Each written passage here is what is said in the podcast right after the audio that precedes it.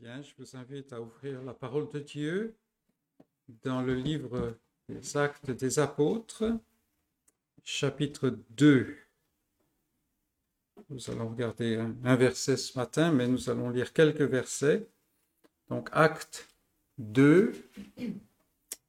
Et nous commençons la lecture au verset 24. Acte 2, 24.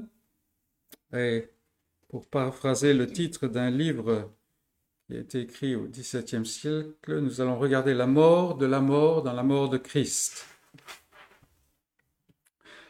Acte 2, 24. Dieu l'a ressuscité, il s'agit de Jésus-Christ, en le délivrant des liens de la mort, parce qu'il n'était pas possible qu'il soit retenu par elle. Car David dit de lui, je voyais constamment le Seigneur devant moi, parce qu'il est à ma droite, afin que je ne sois point ébranlé. Aussi mon cœur est dans la joie, et ma langue dans l'allégresse, et même ma chair reposera avec espérance. Car tu n'abandonneras pas mon âme dans le séjour des morts, et tu ne permettras pas que ton oin voie la corruption. Ici la parole de Dieu que nous lisons. Alors la croix de Golgotha, la croix où Jésus est mort, occupe une très grande place dans la pensée et dans la vie des chrétiens.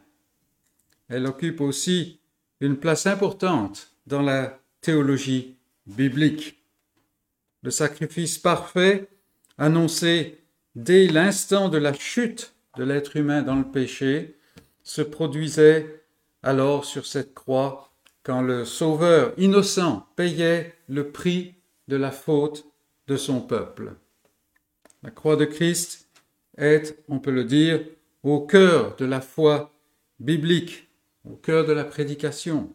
Depuis les conseils éternels de Dieu jusqu'au plus petit détail de la vie du croyant, dans le renoncement, à lui-même, par exemple. Et nous devons veiller, si nous sommes croyants, à ce que cette croix soit notre cœur. Et si nous ne sommes pas croyants, c'est le seul endroit où le fardeau de nos péchés peut disparaître. Il n'y a pas d'autre lieu. Il n'y a pas d'autre situation. Mais la croix de Christ n'est pas un événement isolé, ni la fin du salut. Et c'est quelque chose à laquelle il faut qu'on veille, euh, parce que on peut s'arrêter à la croix.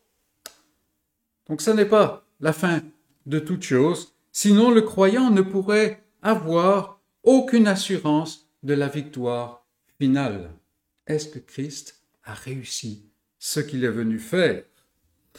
La croix est centrale, oui, mais elle a été précédée de nombreuses choses qui permettent de la comprendre. Et surtout, et c'est ce que nous voulons voir ce, matin, aujourd'hui, surtout elle est suivie de plusieurs événements. En particulier est le fait que le tombeau est vide. Jusqu'à aujourd'hui, personne n'a produit euh, une dépouille pour euh, invalider euh, la résurrection. Le Seigneur Jésus est revenu à la vie, puis il est monté euh, aux cieux où il intercède pour les, pour les siens, et il est monté aux cieux d'où il leur a envoyé son Saint-Esprit. Et de ces cieux, il va revenir. Veillons à ne pas avoir un message tronqué dans notre pensée. Annonçons et vivons un message de résurrection. Et c'est ici, bien entendu, la euh, spécificité du message biblique.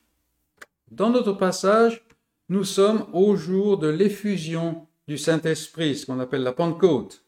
C'est quand l'Esprit est venu sur l'Église naissante et là où nous en sommes, Pierre est en train de prêcher le premier message public de euh, l'ère de l'Église. Le jour de la plus grande effusion du Saint-Esprit, Pierre se lève et il prêche Christ. Et pour nous, c'est euh, une, leçon, n'est-ce pas, pour mesurer les prédications que nous entendons. Il parle de la mort de Christ et il en vient ensuite à mentionner sa résurrection, dont il est témoin. Il parle de sa mort comme d'un fait qui s'est réellement passé, que certains de ses auditeurs ont vu de leurs yeux. Alors, comment est-ce qu'on peut dire cela?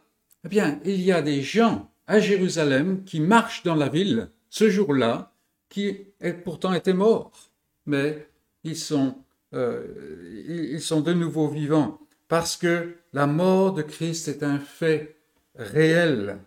Comme l'affirme l'Écriture, ces choses n'ont pas été faites en secret.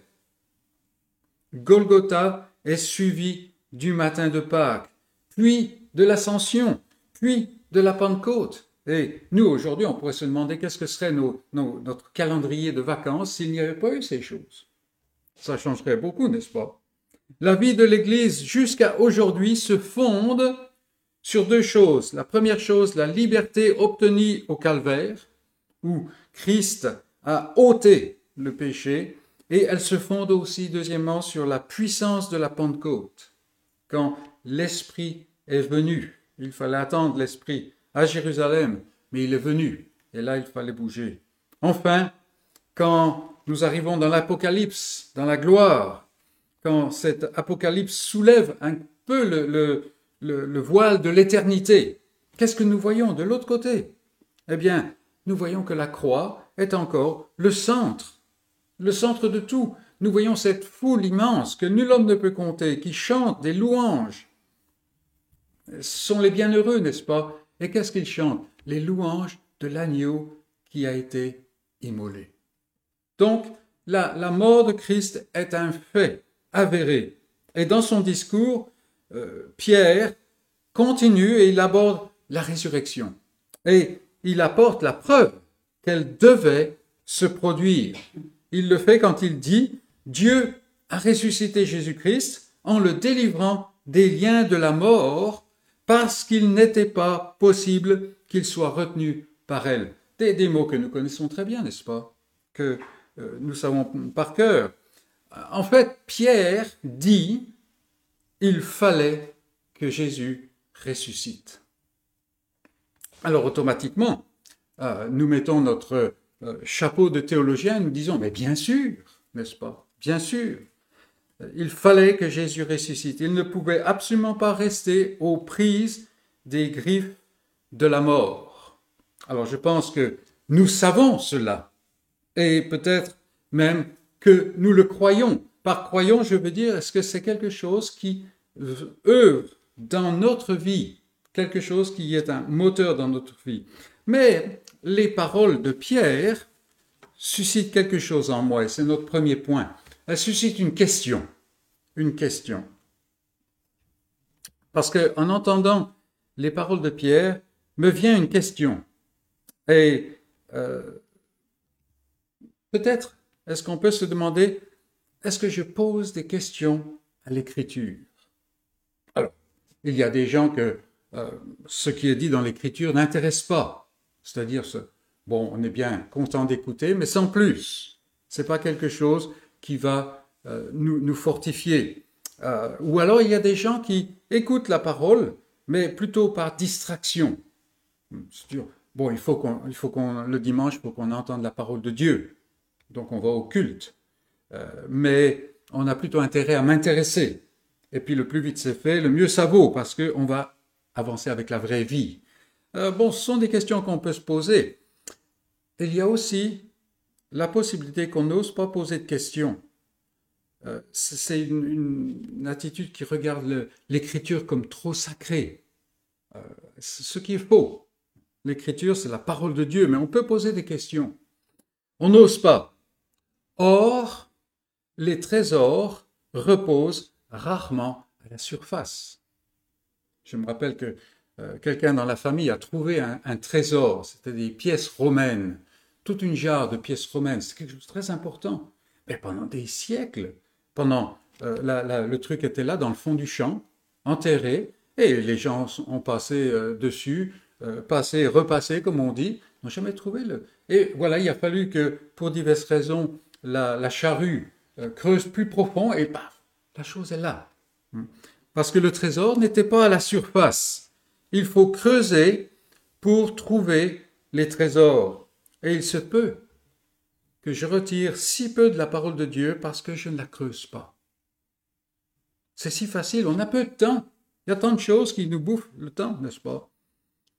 Ah, Vous, vous l'écoutez et vous l'oubliez parce qu'elle n'entre pas en vous. Ça, c'est le danger, n'est-ce pas? Et elle n'entre pas en moi parce que je n'entre pas en elle. Cela demande du temps et des efforts. Et poser des questions permet d'entrer dans la révélation de Dieu et d'en retirer des pépites magnifiques. Donc, si vous ne le faites pas, je vous encourage à creuser la parole de Dieu. Et si vous le faites, je vous encourage à creuser encore davantage. Alors, creuser ne veut pas dire aller dans un institut de formation théologique. C'est pas du tout ça. Hein, il est possible qu'on creuse là-bas, mais je ne parle pas de ça. Mais c'est de poser des questions à la parole de Dieu. Et quand j'entends Pierre dire qu'il est impossible que la mort garde le Seigneur Jésus entre ses griffes, alors me vient la question, pourquoi? Pourquoi? Et ce n'est pas une question impertinente. En effet, vous et moi ne savons pas beaucoup de choses sur notre vie. Alors, avec l'âge qui passe, euh, qui, vient, les années qui passent, euh, je ne me fais plus trop d'illusions sur le fait est-ce que je serai riche un jour? Non. Mais on ne sait pas grand-chose sur notre vie, n'est-ce pas? Mais il y a une chose qui est absolument certaine au sujet de notre vie. Une chose absolument certaine, elle va prendre fin. Un jour, nous allons tous mourir, et quand cela se produira, plus personne ne nous verra plus jamais sur cette terre. Pourquoi? Parce que la mort et son tombeau se seront refermés sur nous et nous tiendront dans leurs griffes. C'est pourquoi je pose la question. Pourquoi cela était-il impossible pour le Seigneur Jésus? C'est une question légitime et en posant la question, je reçois de grandes richesses. Je me rappelle la première fois où ça m'est venu, je l'ai presque écarté, cette question. Et puis non, j'ai passé du temps dans le passage et euh, là où le passage nous conduit. C'est merveilleux ce qu'il y a. C'est une merveilleuse assurance qui se repose. il y a beaucoup de réponses. Mais je vais en examiner quelques-unes simplement. Examinons-en euh, examinons quelques-unes euh, pour pouvoir nous encourager. Pourquoi Jésus devait-il ressusciter? Voilà ce qu'on veut voir ce, matin. Première raison que euh, j'apporte, et comme je dis, il y en a beaucoup d'autres qu'on va laisser de côté, donc on pourra continuer à creuser. Première, euh, première euh, raison, et, c'est notre deuxième point, l'Écriture l'annonçait. Pourquoi est-ce que Jésus devait ressusciter? Parce que l'Écriture annonçait qu'il devait ressusciter. C'est ce que Pierre dit juste après notre passage, en citant le psaume 16. Dieu, au travers du psalmiste, annonçait que la corruption, c'est-à-dire la mort, hein, le, fait que la chair se, défait, que cela ne, ne pourrait pas affecter le Seigneur. C'était écrit. Mais il y a beaucoup plus que cela dans ce passage. En fait, David ici ne parle pas de n'importe qui. Il ne parle certainement pas de lui-même. Au verset 27, il dit, notre verset 27, il dit, euh, il s'agit de ton saint. C'est-à-dire, c'est une expression qui veut dire ton oin, celui que tu as mis à part. L'histoire de sainteté, c'est pas une auréole derrière la tête, hein, c'est d'être séparé de, mis à part. Voilà le, le sens. Hein. Et c'est la même chose pour le, ton oin celui sur qui tu as répandu ton onction, c'est-à-dire le Messie, celui que tu as désigné, équipé et envoyé pour accomplir une mission. C'est de celui-là dont parle le psaume et c'est de celui-là dont parle Pierre. Et ceci nous ramène à l'alliance de grâce. Dieu a un grand dessein, un dessein grandiose. Et euh, on peut être surpris d'apprendre que ce dessein n'est pas de me rendre heureux. Ça n'est pas du tout le dessein de Dieu. Aussi surprenant que cela puisse me paraître. Quel est le grand dessein de Dieu? C'est tout simplement de manifester sa gloire dans la gloire de son Fils devant toute la création. Voilà le dessein de Dieu, dessein ultime de Dieu. Et il a décidé d'accomplir cela souverainement en rachetant, en délivrant un peuple issu d'une race qui est tombée dans la rébellion. Le Fils, le Fils de Dieu, est glorieux en lui-même. Il est celui qui est aimé du Père. Il est parfaitement euh, béni, il est parfaitement glorieux. Mais cette gloire se manifeste davantage dans le rôle de rédempteur.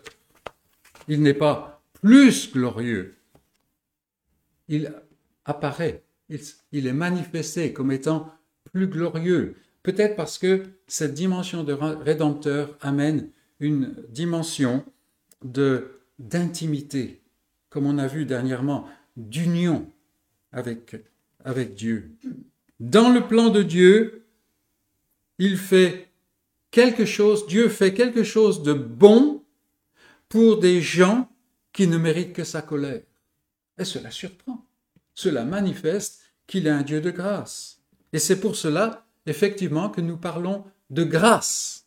Aujourd'hui, beaucoup de gens parlent de grâce, mais sans, sans qu'il y ait de, de contenu. Je, me rappelle toujours cette, cette histoire, ce président qui euh, venait d'être élu euh, avec le thème de la rupture, donc il va, il va tout faire différemment, il va tout changer. Bon, maintenant, on sait de quoi il en retourne. Mais venait le, le, jour de la, comment l'armistice, la fête nationale, n'est-ce pas? Et il était de tradition de faire grâce à certains prévenus, certains euh, prisonniers. Est-ce qu'il va faire grâce? Et je me rappelle ces, débats. C'est peut-être une des dernières fois que j'ai écouté et assisté à des débats. Euh, des débats où est-ce qu'il va le faire, est-ce qu'il ne va pas le faire? Et on en arrive au point qu'il devait faire grâce. Et ça, n'est pas la grâce biblique. Hein non, non. Dieu est un Dieu de grâce précisément parce qu'il est libre, souverain. Il fait ce qu'il veut. Et si quelqu'un pense que c'est injuste, eh bien ça, c'est son problème, pas le problème de Dieu. Dieu a donc envoyé son Messie, son oint, son Christ, pour accomplir son dessein. Voilà la mission. Et alors dites-moi, est-il possible que le dessein de Dieu ne se réalise pas? Poser la question, c'est donner la réponse. Et c'est donc pourquoi Pierre se lève au jour de la Pentecôte et déclare qu'il était impossible que le Seigneur Jésus reste entre les griffes de la mort. Impossible. Pour racheter son peuple, il fallait qu'il meure. Parce que nous déclare la parole de Dieu en hébreu. Euh, hébreu 9, 22, il dit, sans effusion de sang, il n'y a point de pardon. Mais il ne pouvait pas rester dans la mort, car il donnait la vie à son peuple et il devait retourner auprès du Père. Donc c'est impossible. Il fallait que Jésus ressuscite. Première raison donc, l'Écriture l'annonçait. Deuxième raison, Troisième point, son œuvre était accomplie. Ce sont des choses que nous savons, n'est-ce pas?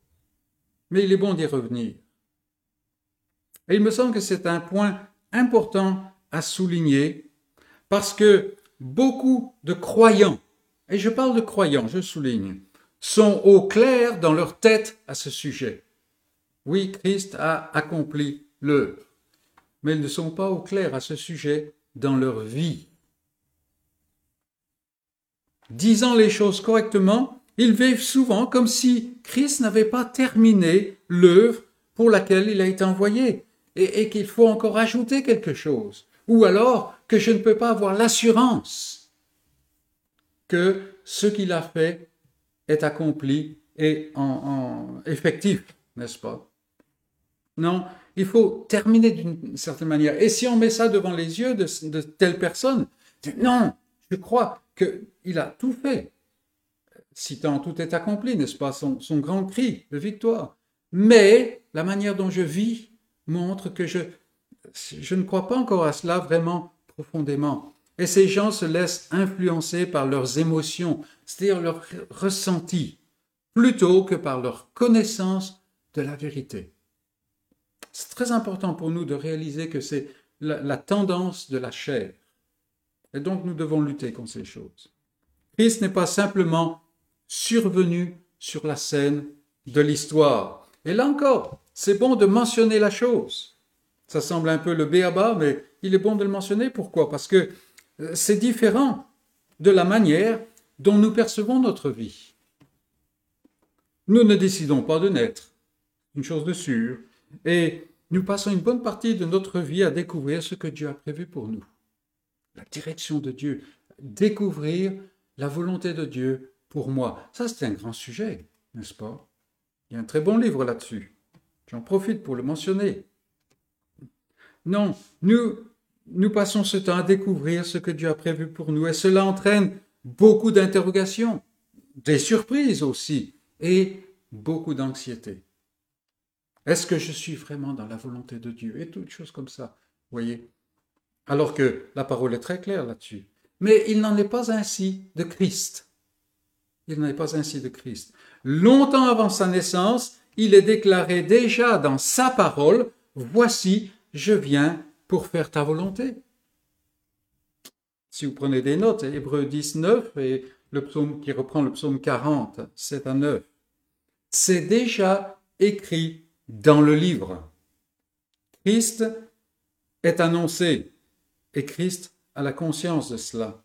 Christ est né, dit Paul, quand les temps furent accomplis. Et on peut traduire cette expression au temps qui était marqué au temps marqué, dans la plénitude des temps. Et il n'est pas simplement venu en tant qu'exemple pour montrer le chemin. Beaucoup de gens pensent là, beaucoup de gens qui euh, affirment être croyants, et peut-être le sont, euh, pensent qu'il est venu pour nous montrer le chemin. Et maintenant, il faut qu'on imite Jésus-Christ. Non, mes amis, il est le chemin. C'est lui le chemin. Tout au long de sa vie, dès, et, on voit par exemple cela dès qu'il a 12 ans, mais ça c'est simplement le premier euh, rapport que nous en avons. Tout au long de sa vie, il a conscience du but pour lequel il est venu. Alors effectivement, parce qu'il est homme, cette conscience grandit. Mais là, la conscience, à, 12 ans, quand il le retrouve dans le temple, vous vous rappelez?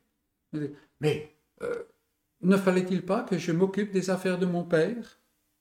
Alors vous direz, bon, à 12 ans, le, gamin, il ne comprenait pas grand-chose. C'est peut-être vrai, mais il y avait cette conscience-là, n'est-ce pas?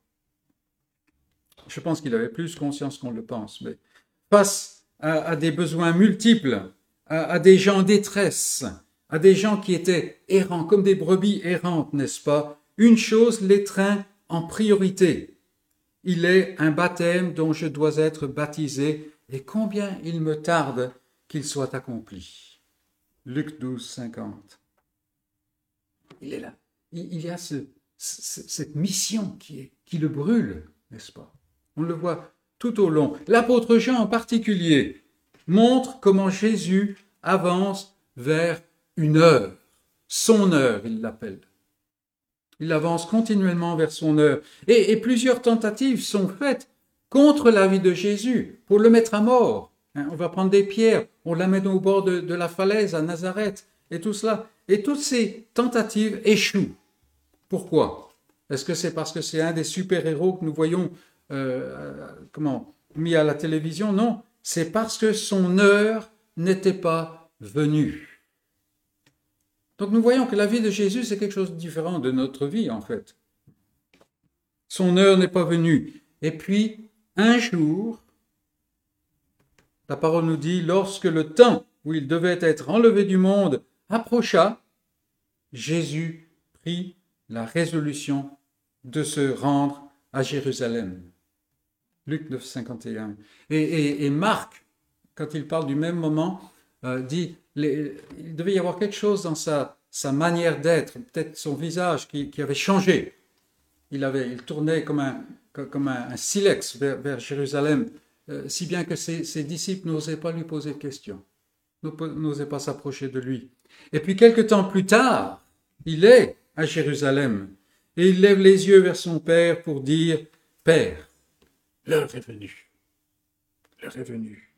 C'est, c'est le début de sa grande prière de Jean 17, n'est-ce pas? L'heure est venue où il doit être glorifié sur la croix. Et, et, le voici qui se dirige vers Golgotha, le voici qui se charge de sa croix.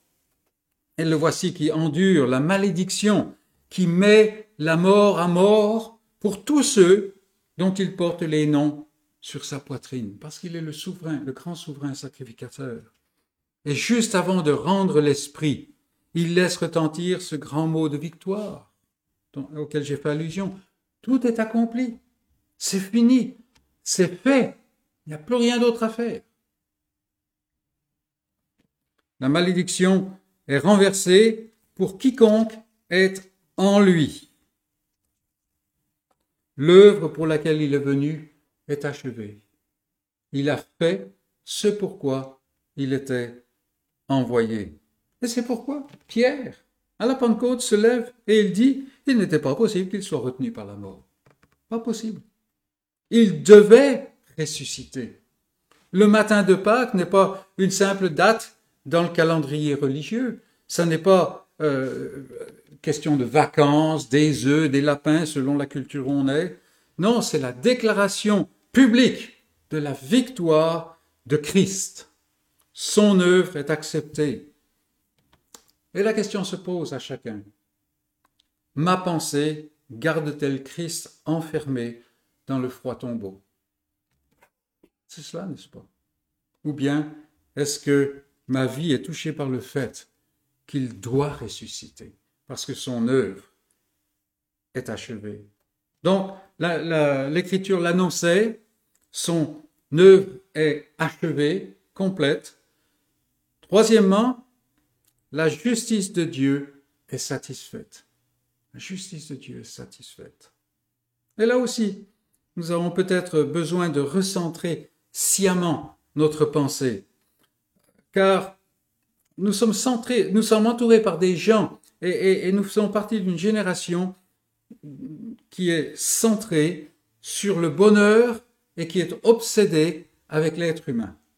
Tout est fait pour que l'être humain soit au centre.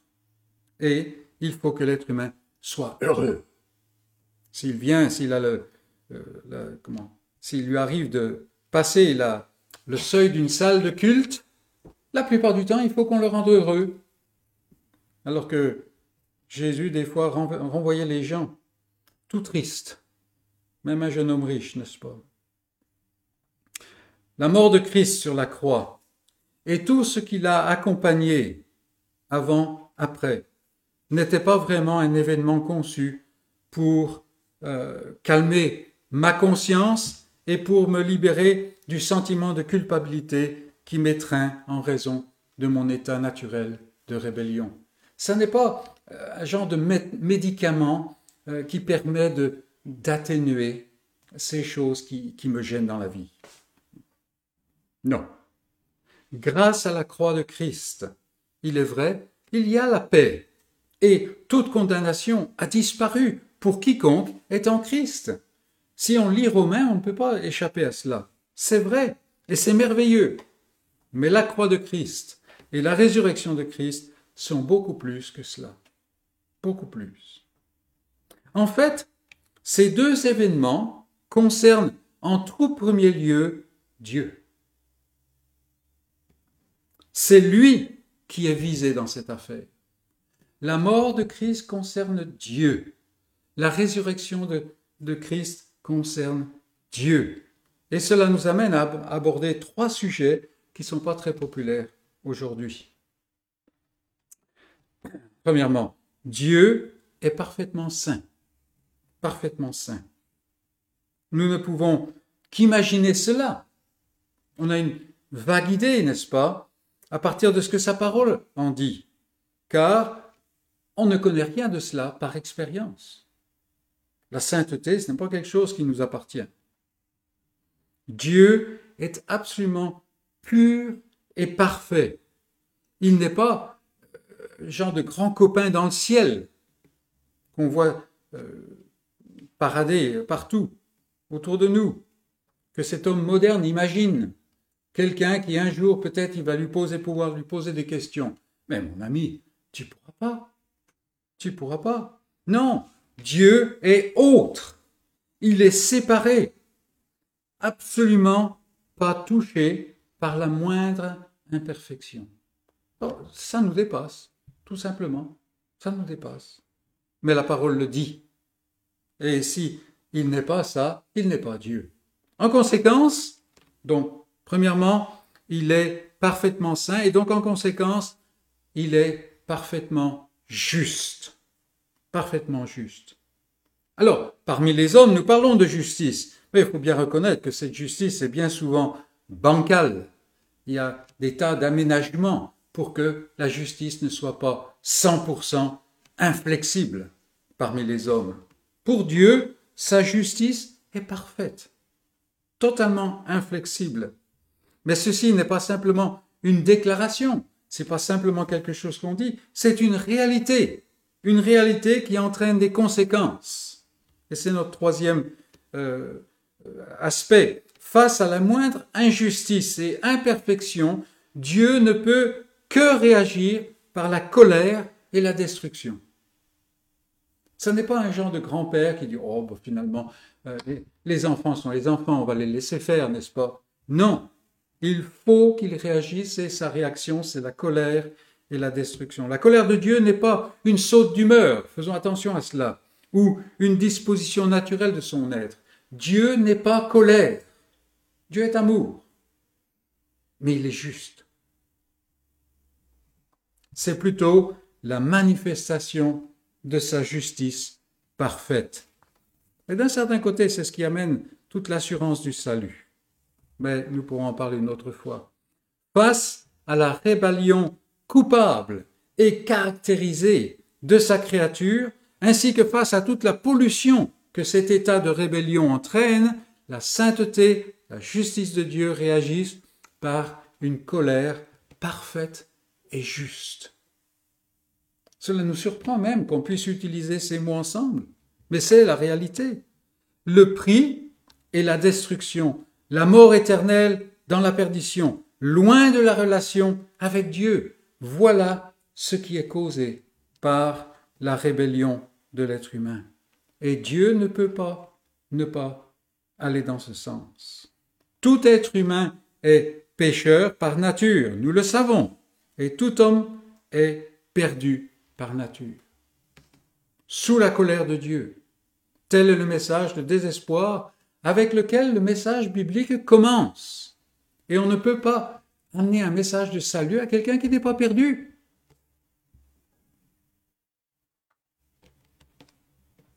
On peut illustrer Dieu comme un créancier, en fait. Il nous a créés, et donc il a des droits sur nous. Et il a des exigences à notre égard nous lui devons quelque chose. C'est-à-dire, nous lui devons l'adoration, nous lui, devons, nous devons tous les élans de notre être. Tu aimeras le Seigneur ton Dieu de tout ton être. Et c'est encore décliné dans toutes les parties de l'être, là, n'est-ce pas? Nous lui devons quelque chose. Et ce quelque chose nous est impossible à cause de notre état de péché. On ne peut pas faire ce que Dieu demande, exige. Et donc nous sommes des débiteurs. Nous ne pouvons pas le satisfaire, et c'est alors que l'expression de la volonté de Dieu surgit à travers la loi. Et, tel un grand trousseau de clés, elle nous enferme dans, le terrible donjon de la colère de ce créancier inflexible et implacable. Et personnellement, je pense qu'une grande partie des, maladies psychologiques, des déviations et des choses comme ça que nous voyons dans la société aujourd'hui viennent du fait que nous sommes sous cette colère par nature. L'être humain est sous cette colère, enfermé. Et ce créancier ne peut pas être amadoué. Ça n'est pas possible. Ça n'est pas possible. Comme nous l'avons déjà dit, sans effusion de sang, c'est-à-dire sans mort. C'est cela en fait. Dans la parole de Dieu, l'effusion de sang, c'est la mort. Sans mort, il n'y a point de pardon. Il n'y a point de pardon. Et avec euh, respect, on pourrait dire. Dieu est enfermé là-dedans par sa nature même. Alors, dans ce désespoir, dans cette situation, euh, nous entendons quand même qu'il est possible d'en sortir. Tout à fait possible. Alors, qu'est-ce qu'il faut faire pour ça? Eh bien, le prix à payer pour cette créance-là, c'est une obéissance parfaite. Non seulement parfaite, mais rétroactive. C'est-à-dire, ce n'est pas à partir de maintenant, c'est depuis le début. Et comme vous savez, on a bien, on aurait bien le désir de redevenir plus jeune, mais on peut faire ce qu'on veut. Hein non. Le prochain anniversaire, ça sera un chiffre de plus, n'est-ce pas? Donc, une obéissance parfaite et rétroactive, et c'est là notre problème, et c'est le désespoir de tout être humain. Et il faut que nous en arrivions là, que nous en arrivions là.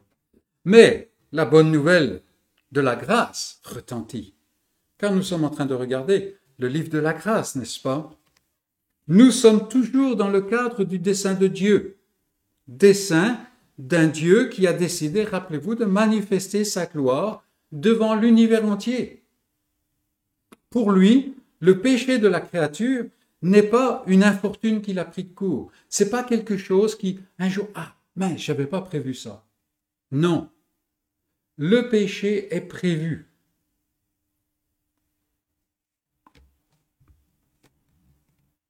c'est plutôt ce péché un terrible instrument qu'il a mystérieusement, souverainement décidé d'utiliser pour accomplir son dessein.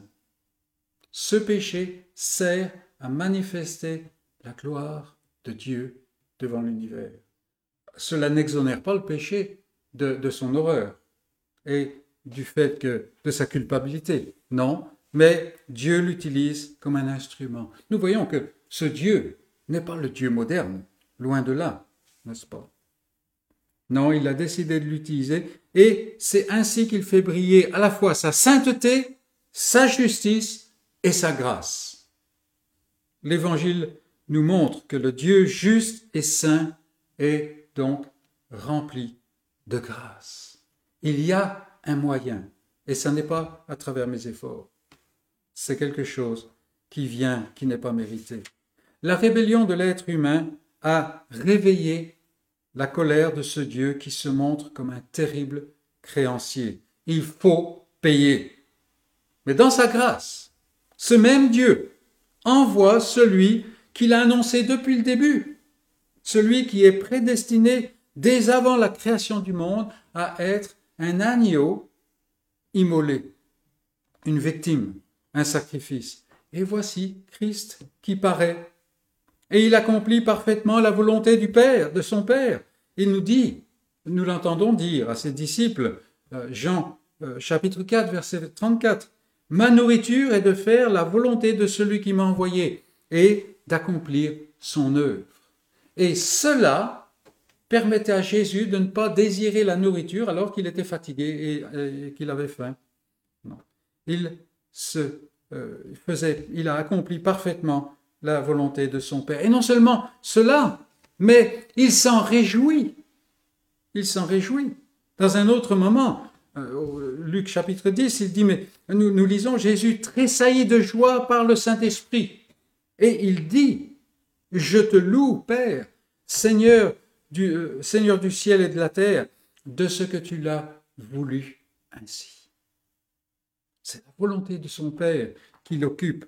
Et puis, montant sur la croix, celui qui n'a jamais péché, donc qui ne doit pas être touché par la mort, il meurt la mort d'un criminel. Il meurt la mort d'un criminel. Et nous lisons dans la parole de Dieu, par ces meurtrissures, nous sommes guéris. Nous sommes guéris. Le voici qui repose maintenant dans le, froid tombeau. Que va-t-il se passer? Que va-t-il se passer? Et si les disciples d'alors, et si nous, nous avions vraiment conscience de ce qui se fait, ou ce qui se faisait plutôt à la croix et tout ça, mais les trois jours qui suivaient, enfin jusqu'au troisième jour, ils se seraient rongés les ongles jusqu'au coude. Est-ce que ça a marché? Est-ce que ça a marché? Que va-t-il se passer? Il y a de quoi se demander. Il a été, a-t-il été comme nous qui essayons parfois de faire tout ce que nous devons, mais euh, qui nous doutons que finalement ça suffit pas. Ça suffit pas. Donc on essaye de faire toujours plus. Est-ce qu'il était comme cela? Est-ce qu'il va falloir ajouter? Mais voici que se lève le troisième jour. La pierre est roulée. Le tombeau vide.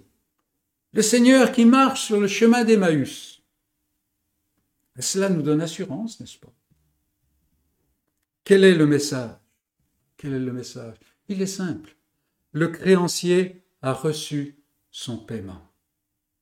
La geôle est ouverte et il est impossible de la laisser fermer. Les captifs sont libres. Les captifs sont libres. La mort qui les, tenait toute leur vie dans la crainte et l'asservissement, cette mort est maintenant au chômage. Elle ne peut plus les toucher. Nous voyons dans la mort de Jésus, comme je l'ai dit au début, la mort de la mort. Il n'y a plus aucune condamnation et il n'y a plus aucune mort. C'est pourquoi Pierre peut dire, il n'était pas possible qu'il soit retenu par elle.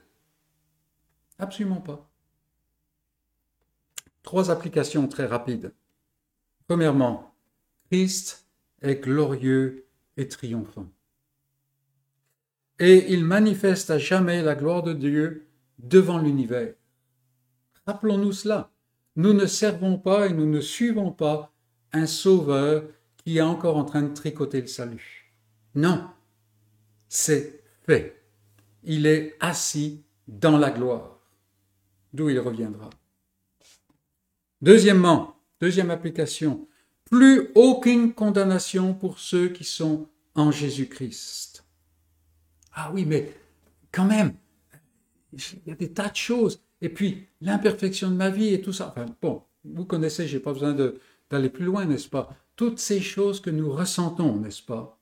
Et nous pouvons dire, si ta chair te pousse à douter de la sécurité du salut qui est en Christ, et si elle te pousse à chercher à parfaire son œuvre, en croyant plus, en faisant le mieux, ami croyant, c'est comme si tu le remettais au tombeau, tout simplement.